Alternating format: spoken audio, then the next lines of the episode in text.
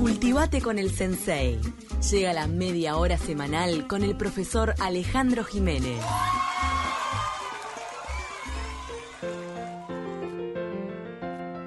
Ale, querido, ¿cómo andás? ¿Cómo andan muchachas? ¿Todo bien? Y salvo el día, este, está todo espectacular. ¿no? ¿Cómo sos de fierro que te venís, Sí, viste, bajo sí, lluvia? sí, hay que venir. hay que Estuviste venir. trabajando antes de venir para acá, investigando para la próxima columna, sí, ya sí, para próximas columnas. Siempre digo, está, eh, hay mucha demanda de temas. Hoy vamos a Eh, estar hablando del trabajo remoto, eh, porque uno piensa que es cosa de la pandemia, pero ya ocurrió anteriormente. Exactamente, y esto tiene que ver con una exposición que hizo, este, que está llevando adelante el Museo Histórico Nacional en la fotogalería que tienen en la calle Rincón, al lado del Museo Rincón y Zabala. Esa fotogalería que el año pasado hablamos de multitudes, que era otra de las la anterior, y esta se llama Formas de Habitar. Y escuchábamos recién una gabota, que es música, danza popular francesa, de los que se escuchaba y se bailaba en los salones montevideanos del siglo XIX, y por eso vamos a ambientarnos con esta música. Este, para hablar un poco, tú decías, eh, hablabas de algunos de los aspectos de esa exposición, porque son, o sea, la idea de esta gente es este, em, un poco eh, cómo habitar ¿no? una vivienda este, eh, a través del tiempo, ¿no? por parte de los uruguayos, y eh, por supuesto que ambientado también o comparándola con la emergencia de hoy que obligó a usar el hogar como un lugar de la mayoría de las actividades cotidianas. Pero vamos a escuchar que tenemos un pequeño audio de Clara Bonsanden, que es una de las responsables de este emprendimiento. Formas de Habitar es una exposición que elaboramos en conjunto con estudiantes del curso de técnicas de la investigación histórica de la carrera de la licenciatura en Historia de la Facultad de Humanidades y Ciencias de la Educación, en un eh, trabajo en convenio que se organizó entre la facultad y el museo para poder paliar algunas de las dificultades que causaba la misma pandemia, ¿no?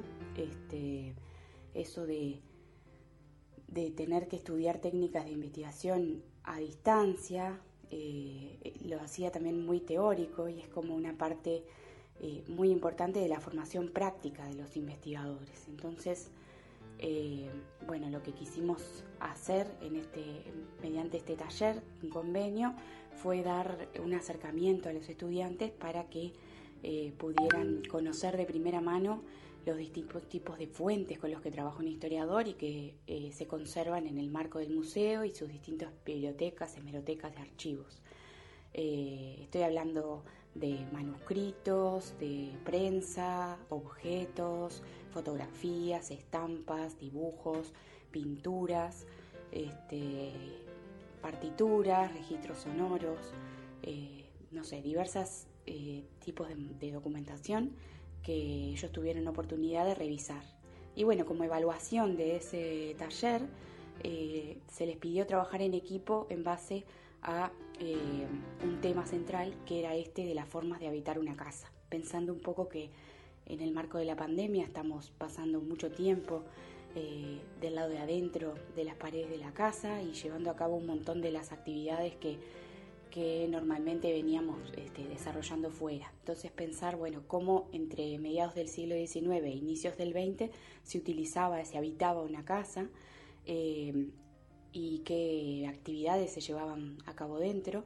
Y bueno, entonces eh, a partir de, de esa, eh, ese tema central se les pidió que hicieran eh, un trabajo específico con una o varias fuentes de las que habían visto para este, conversar sobre, sobre ese tema, digamos, o para exponer ese tema a un público general como el que pasa por la, por la vereda de la calle Rincón y Zabala, que es donde está la, la fotogalería abierta al público las 24 horas.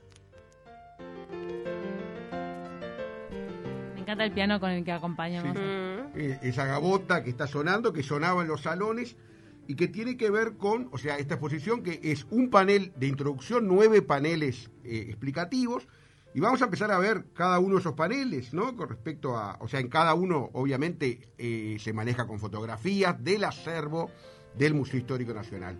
Empieza con la vivienda, ¿no? La, la vivienda eh, de aquella época, el patio como un eje estructu- estructurador de la vivienda, que significaba intimidad, y a su vez también eh, aborda el tema del conventillo, en donde también había un gran patio pero la intimidad era difusa, o sea, la- las clases más privilegiadas tenían posibilidad de una intimidad, por supuesto, quizás más fuerte, porque por tener esa privacidad, ¿no? Sí, siempre cuando Sí. uno eh, ve eh, las fotos de los conventillos, bueno, el Mm. conventillo medio mundo. Ahí hay una, hay una foto en el, en el panel, precisamente. Te das cuenta de lo difícil, claro, la interacción total Mm, claro. que había de vecino. Bueno, creo que todos lavaban juntos la ropa Ahí está, abajo. había piletas ahí para lavar. Por eso, sí. Pero eso también favoreció la cultura por el tema del musical. Sin duda, en el caso Pues si de- estás más del separado- candombe, ¿no? el, el medio mundo, ¿no? quizás sea el más conocido. Por eso, si ¿no? estás tan separado, no, no, no interactúas tanto como para después hacer música juntos. Sin yo. ninguna duda de las, de las expresiones colectivas, ¿no? Bueno, también eh, hablando de la higiene y del aspecto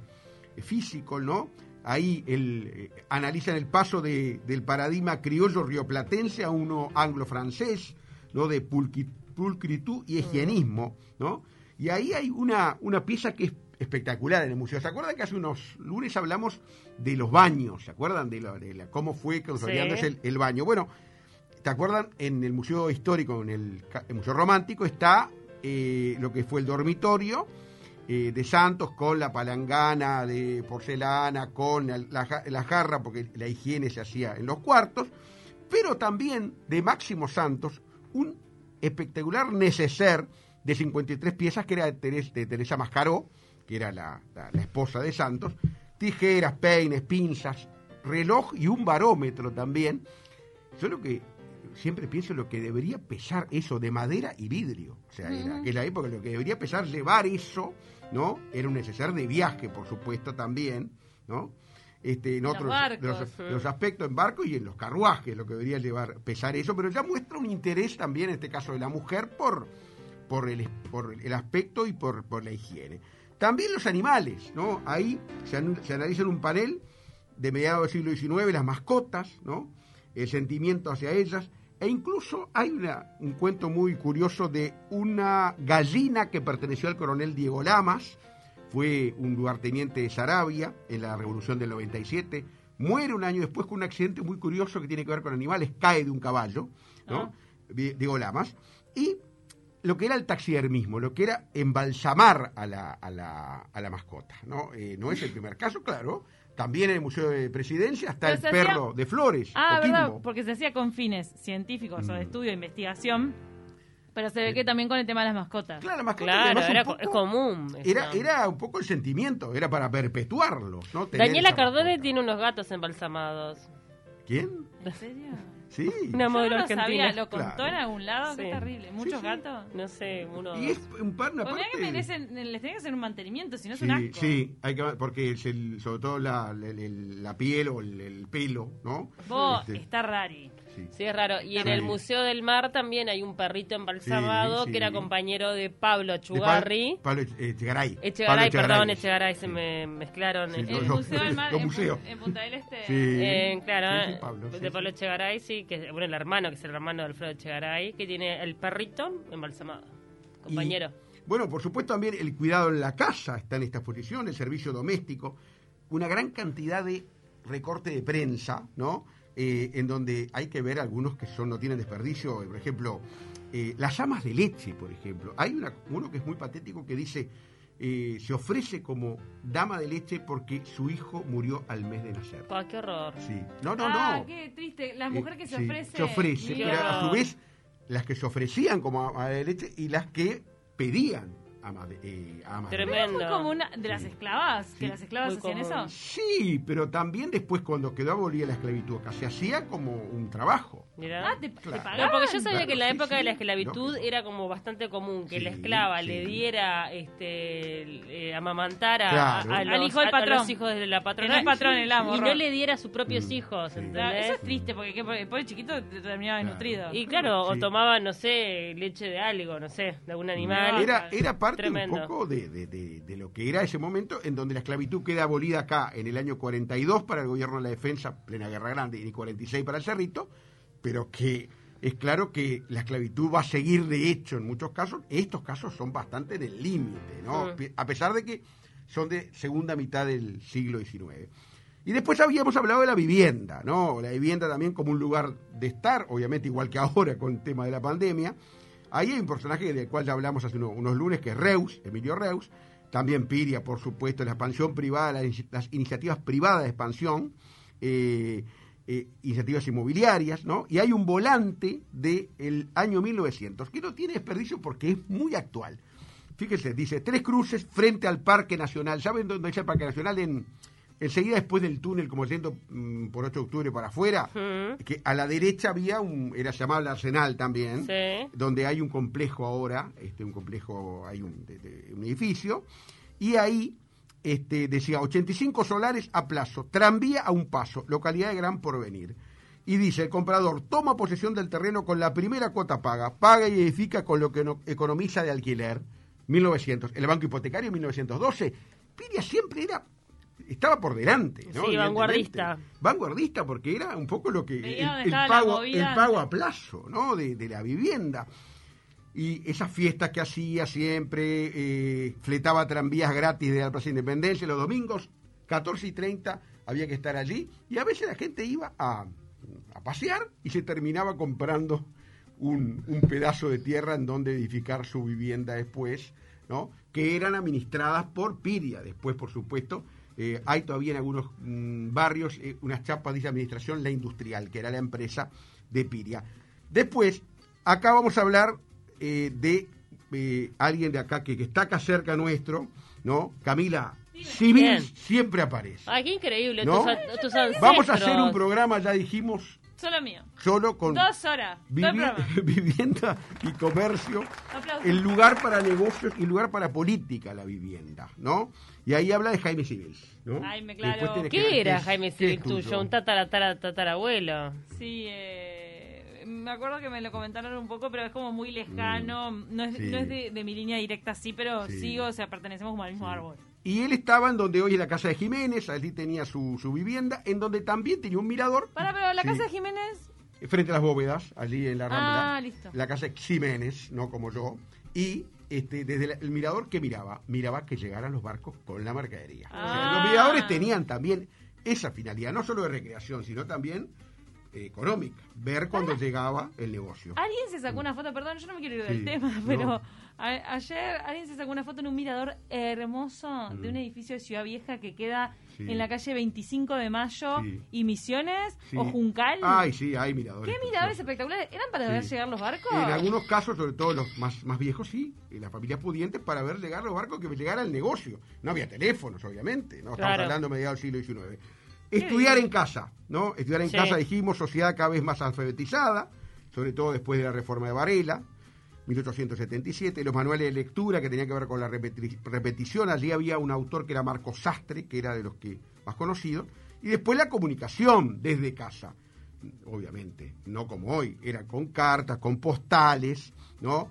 Las postal, se llevaban las familias pudientes con mensajero a caballo, ¿no? Allí hay un mensaje eh, in- increíble de María Inés Furriol de la Sala, que le envía desde Montevideo a su esposo en agosto del 48, de 1848, al Cerrito, contándole un temblor de tierra del cual hablamos cuando hablamos de los temblores, capaz que Ah. se acuerdan, ¿no? Y para terminar, que es el último, porque ya nos quedan pocos minutos, el último panel, porque fuimos analizando panel por panel, las plantas y las quintas en las viviendas. Ah. ¿No? O sea, eh, también, este, ¿quién no fue, sobre todo, en, más alejado del centro, ¿no? Las huertas eh, con hortalizas, con frutales en 1840, eh, y ahí hay un francés que es Pedro Margat, que en el, en el reducto 1843 establece, bueno, eh, un establecimiento de horticultura, aclimatación, introdujo desde Francia, Japón e Italia distintas especies de perales, manzanares, cerezos, ciruelos, guayabos, avellanas, frambuesas, todas frutas no las tradicionales, sino otras que también este, en esa época empezaron a ser más conocidas para los uruguayos, ¿no? De, esa, de esos lugares en donde se proveía eh, las, el centro de Montevideo, en este caso de Reducto, también del Paso Molino, también de esa zona de Melilla más periférica. O sea, realmente muy interesante esta exposición que tiene que ver con, con ese pasado que tiene algo en común con este y es la vida en casa. ¿no? Cautiverio. El cautiverio y cómo era, y había que estar cautivo sin internet, Claro. sin Netflix, no sin todos los, sin deliveries, ¿no?